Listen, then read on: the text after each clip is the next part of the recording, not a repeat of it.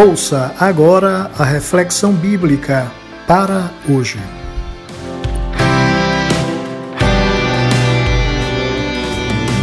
Olá, e para hoje um abraço todo especial para Stephanie Johnson de Porto Velho, Rondônia. Hoje é o seu aniversário e nós enviamos para a nossa querida Stephanie toda sorte de bênçãos do Senhor nosso abraço sincero, a nossa gratidão a Deus por sua existência, sua simpatia e a sua comunhão. Deus a abençoe. Parabéns, Stephanie Johnson.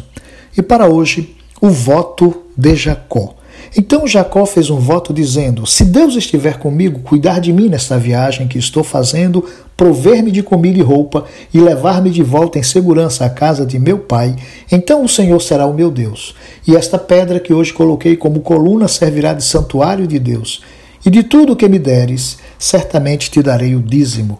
Gênesis capítulo 28, versos 20 a 22 capítulo 12 do Gênesis marca o início do ciclo dos patriarcas e se estende até o capítulo 50 do mesmo livro. Assim, o ciclo dos patriarcas começa com a chamada de Abraão e termina com a morte de José. E dentre essas narrativas do ciclo dos patriarcas, um destaque hoje é Jacó. Jacó e especialmente o seu voto a Deus, como registrado em Gênesis capítulo 28, versos 20 a 22. Para entender melhor o voto de Jacó, é necessário entender a situação na qual ele se encontrava. Como sabemos, ele estava fugindo da ira de Esaú, seu irmão. Aconselhado por sua mãe, foi para distante Padam Aram, para a casa do seu tio, chamado Labão. Jacó saiu de casa fugido, ameaçado de morte e sem nada na vida. Numa das paradas no caminho, ele teve um sonho e, ao levantar na manhã seguinte, fez um voto solene ao Senhor como forma de adoração. Este voto que acabamos de apresentar na leitura bíblica acima. Do ponto de vista literário, o voto de Jacó se constitui numa redundância. O seu voto, de fato, é uma repetição do seu sonho, porque no sonho, conforme diz Gênesis capítulo 28, versos 12 a 15, e é interessante fazer essa leitura bíblica, e teve um sonho no qual viu uma escada apoiada na terra, o seu topo alcançava os céus e os anjos de Deus subiam e desciam por ela. Ao lado dele estava o Senhor, que lhe disse: Eu sou o Senhor, o Deus do seu pai Abraão e o Deus de Isaque.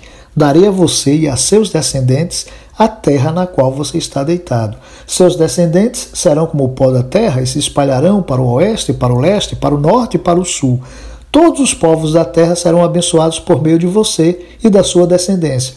Estou com você e cuidarei de você aonde quer que vá, e eu o trarei de volta a esta terra. Não o deixarei enquanto não fizer o que lhe prometi. Assim, está escrito em Gênesis capítulo 28, versos 12 a 15. Este é o conteúdo, este é o sonho de Jacó. Então, o que ele votou em seguida foi o que o Senhor lhe havia prometido. Por conseguinte, o seu voto é, do ponto de vista da narrativa, desnecessário. Não há nada de novo nele que possa acrescentar algo ao que já havia sido dito pelo Senhor. Mas, se olharmos mais detidamente para o contexto, algumas coisas curiosas vão saltar aos olhos. A primeira delas é que ele era o velho Jacó, o suplantador, o aproveitador. E aquele sonho era uma excelente ocasião para celebrar um negócio vantajoso por isso, se Deus estiver comigo, cuidar de mim nesta viagem que estou fazendo, prover-me de comida e roupa e levar-me de volta em segurança à casa do meu pai, então o Senhor será o meu Deus. Certamente que ele não havia dado conta de que no sonho o Senhor já havia se apresentado como Deus de seu pai e Deus de seu avô. Eu sou o Senhor, o Deus de seu pai Abraão e o Deus de Isaac. Gênesis capítulo 28, 13 não seria o seu voto que mudaria as coisas. Não seria o seu voto que tornaria o Senhor seu Deus também, porque ele já o era. Outro detalhe é que o voto é feito em seu caminho de ida para a casa do seu tio, sozinho, pobre, correndo o risco de ser morto, com uma mente de suplantador e aproveitador, Jacó só queria garantir sua segurança e a sua prosperidade. Ele não conhecia o Senhor como o seu Deus e o Deus dos seus descendentes. Dificilmente ele faria o mesmo voto no retorno para a casa do seu pai vários anos depois. Esse retorno está registrado a partir do capítulo 31 do livro do Gênesis, quando o Senhor lhe diz: Volte para a terra de seus pais e de seus parentes, e eu estarei com você. E por que que ele não faria este mesmo voto no retorno para casa, saindo da casa do seu tio com quatro esposas, muitos filhos e muito rico? Primeiro, porque ele havia prosperado na casa de Labão e voltava rico para a casa do seu pai. A segunda razão, maior do que a primeira, era o fato de que ele não era o mesmo Jacó. A sua noite no val do Jaboque, a luta que travou com o Senhor, tudo isso mudou o seu jeito de ver as coisas, e isso se refletiu na mudança do seu nome. Ele não era mais o mesmo Jacó que saíra de Berseba, fugido da ira do seu irmão. Ele não era mais o aproveitador que enganara seu irmão. Agora ele voltava sendo Israel, sobre cujos ombros repousava a missão de abençoar toda a terra. Outro aspecto do voto de Jacó que desejo destacar é o seu pragmatismo, típico das pessoas que ainda hoje se aproximam do Senhor pensando nas vantagens que possam usufruir. Sua postura após o seu sonho foi simples. Algo mais ou menos assim. Se o Senhor me abençoar, me fizer prosperar e eu voltar em paz para casa, então o Senhor será o meu Deus. Caso contrário, não terei interesse em crer no Senhor. Agora, Quantas pessoas buscam se aproximar de Deus a fim de resolver os seus problemas, principalmente de ordem financeira ou de saúde? E mais, quantas outras pessoas abandonam a igreja porque suas expectativas a respeito de algumas coisas não se concretizaram?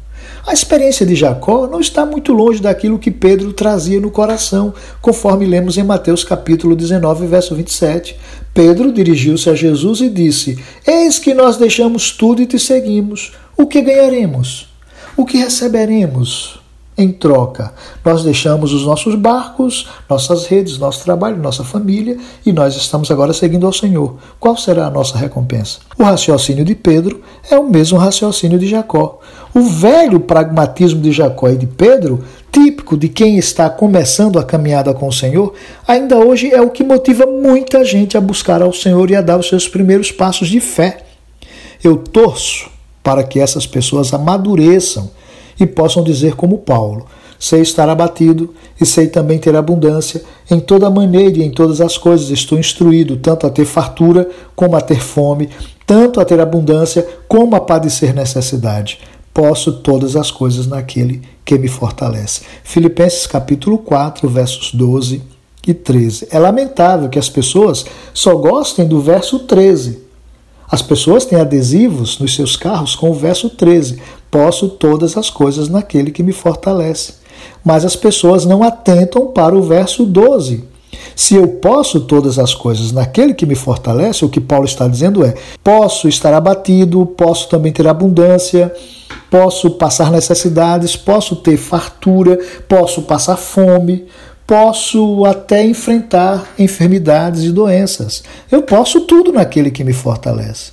É isso que Paulo está dizendo. Por fim, resta lembrar, e nunca é muito trazer isso à memória, que Deus é Deus, não importa o que eu pense a respeito dele. Não importa se a bênção virá do jeito que nós gostaríamos que ela viesse. Não importa se adoeceremos. Não importa se a cura não vir. Não importa se teremos fartura ou se passaremos necessidades, Ele continuará sendo Deus e nós continuaremos dependentes de Sua graça e misericórdia, com votos ou sem votos. Tenha um dia de paz.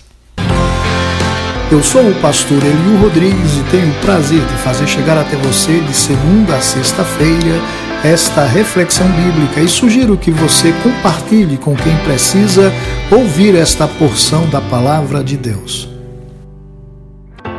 Se você deseja conversar conosco sobre o conteúdo dessas reflexões, escreva um e-mail para para hoje 2021 gmail.com. Será um prazer fazer contato com você.